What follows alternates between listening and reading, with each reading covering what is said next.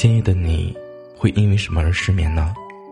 因为工作的不顺心，还是因为感情的不顺利，或者，是因为你在想他？无论是什么原因，我都会在这里陪着你。你好，我是南宫。今夜的你，又失眠了吗？本节目由喜马拉雅独家播出。在二十一岁这一年，我除了按游泳池说的努力游泳，让自己变得更好之外，不知道还能做些什么。那种感觉，好像一下子有了目标，却又觉得十分空虚。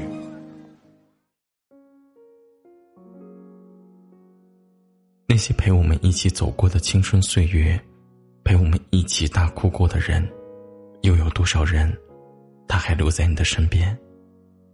我很感谢这个世界上所有的人，让我也能像猫一样，温顺又幸福的时刻。也许短暂的陪伴过后，就是漫长的告别和分离；也许最终，我们都会隐退人海。我们的余生，都将成为陌路，再难够相逢。但曾经，从前，我们参与过的一小段彼此的人生旅程，在各自的生命里留下过温暖，这本身就已经是一件难得又奇妙的偶遇。如果可以，当然希望所有的相逢都有来日方长。可如果最后注定要分开，我也愿意坦然的释怀，因为在一起的时候，那些好的，他都是真心的；那些开心和快乐，也都是真诚而热烈的。我觉得这样就已经足够了。喂？怎么这么安静啊？你今天不是过生日吗？没出去啊？没有啊。自己啊？感冒了，身体有点不舒服，在宿舍里待着呢。你你现在状况怎么样？严重吗？是一直发烧，睡一觉应该就好了。就在上个月，我的一个朋友和他的女朋友分手了。他们那段感情长跑了七八年，还是散场了。要告别一个对于自己而言重要的、已经成为习惯的人，我本来以为我的朋友可能会情绪失控，我也做好了他来找我，我来安慰他的准备。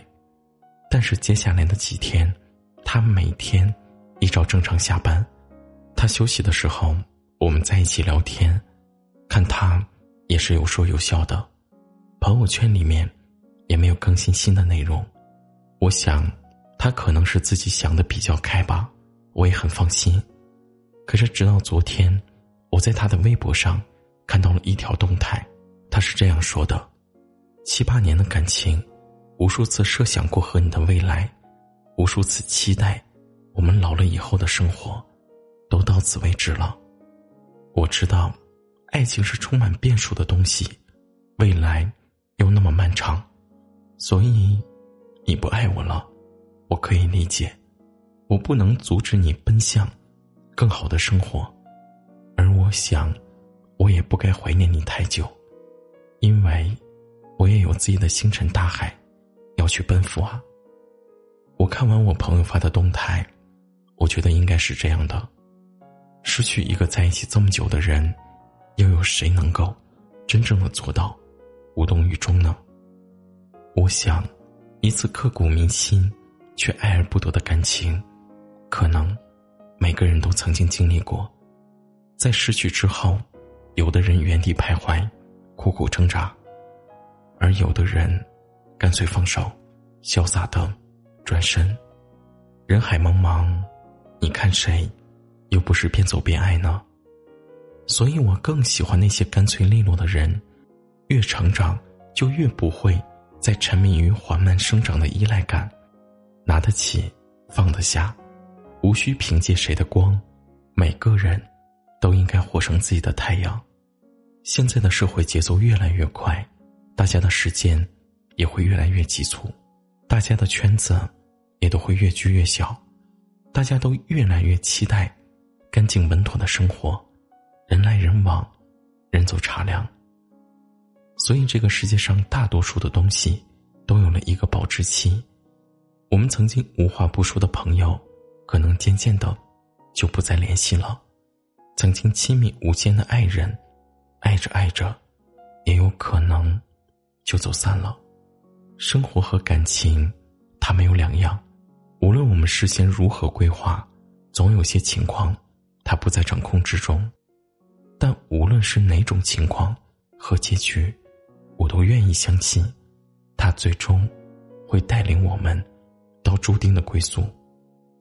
如果我们觉得已经过了春天，那么夏天、秋天、冬天里，将会有机会和时间。我祝福你。在这些日子里幸福，祝福你，也同样是在祝福我自己。晚安，好梦。我不知道是不是所有人在爱情里都会这么矛盾，比如明明每一分钟都在想那个人，却总是要找借口才能联系。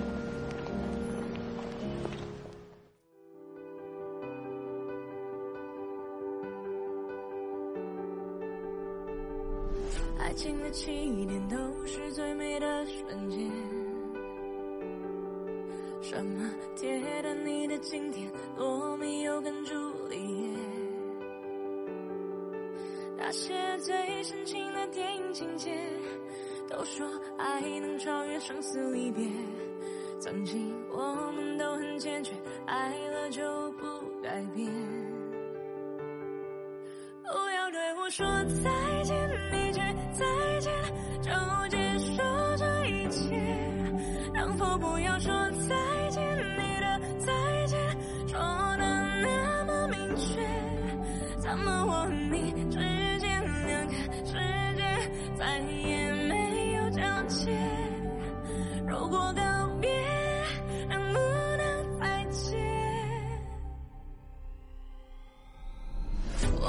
照片记录幸福到永远。只是在。